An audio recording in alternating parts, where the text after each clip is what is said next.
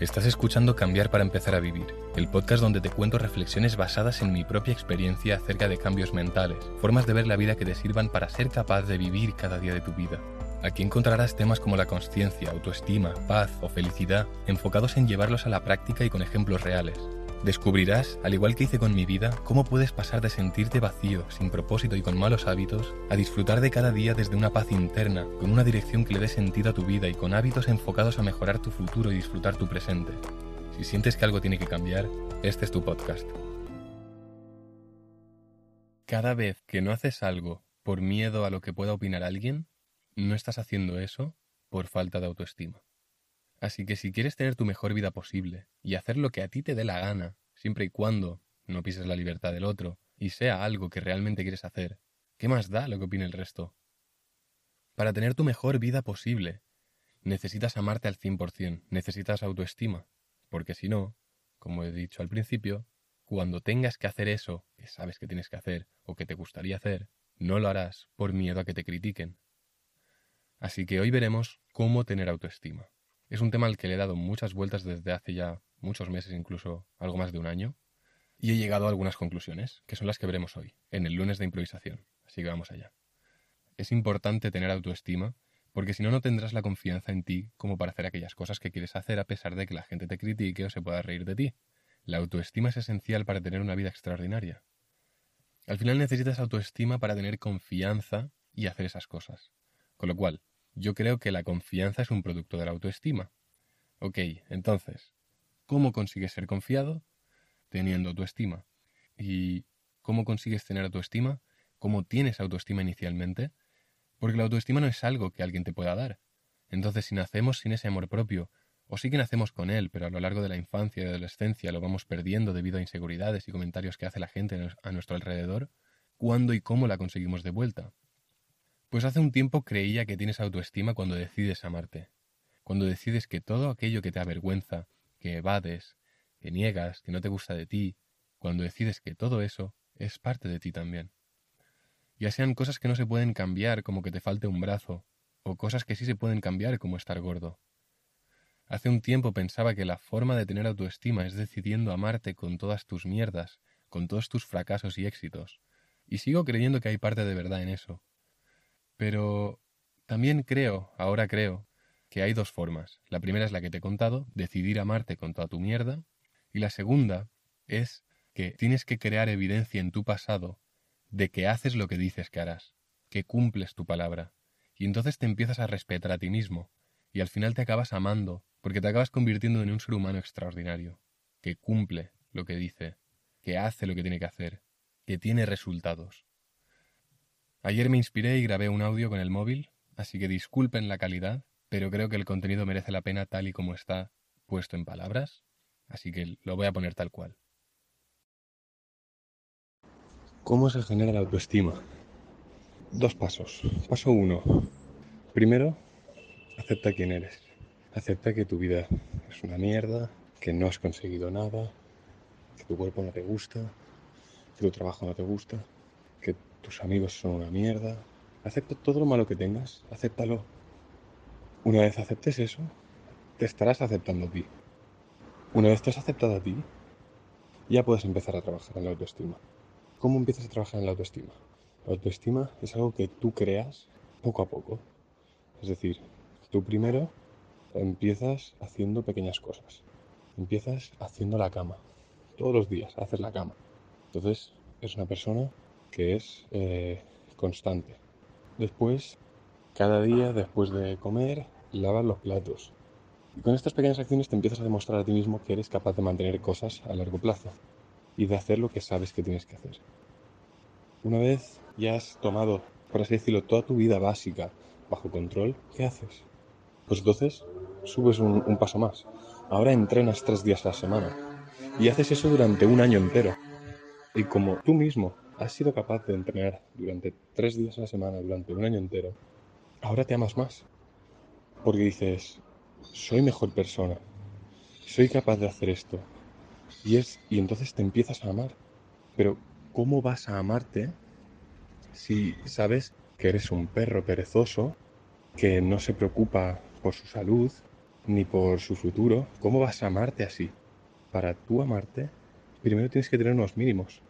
Y esos mínimos son, pues probablemente, entrenar, saber que lo que estás haciendo hace que vayas a tener un mejor futuro.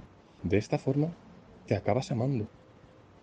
Yo durante mucho, durante un tiempo lo estuve dando vueltas al tema del amor, a la, autoestima. ¿Qué, ¿Qué es realmente? ¿Cómo se consigue? Y ahora estoy en un punto en el que me amo muchísimo. Y la gente se piensa que es, que es ego, ¿sabes? Pero en verdad es autoestima. Me amo tanto que, que confío en mí, que digo lo que, lo que pienso. No es que sea ego, no, es que sea egoísta, no es que esté en el ego y, y me crea que soy el puto amo. Es que me amo y como confío en mí, pues esa confianza se, transmite como que, a ver, mira este, que, he creído. No, es amor propio. Confío en mí, sé que puedo hacer lo que quiera. ¿Y cómo consigues esa mentalidad? Sabiendo que hagas lo que hagas vas a conseguirlo y lo vas a hacer bien al cabo de un tiempo. ¿Y cómo sabes, cómo tienes la confianza de que vas a hacer lo que sea que te propongas, que lo vas a hacer bien? Teniendo evidencia de que todo lo que haces eres capaz de continuarlo y acabarlo. Y de esta forma interés compuesto, llega un punto en el que tienes tanta evidencia de tu pasado, de que eres capaz de continuar los proyectos que empiezas, de que eres capaz de entrenar cada día de tu vida. Esto es llevado al extremo, no hace falta que entrenes cada día. Eh, si quieres aprender inglés, te pones y lo aprendes. Que si quieres encontrar un trabajo sobre tal y lo encuentras. Que si quieres mejorar una área de tu vida, te informas, tomas acción y lo cambias. Y así es como te llegas a amar.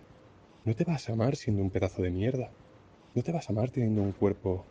A ver, sí que puedes. O sea, hay dos formas de amarse. Uno teniendo evidencia de tu pasado, a través del interés compuesto, acabar diciendo, hostia, si soy una persona de puta madre, pues. Y entonces te amas. O decidiendo amar. Pero decidir amarte es muy difícil cuando no tienes autoestima.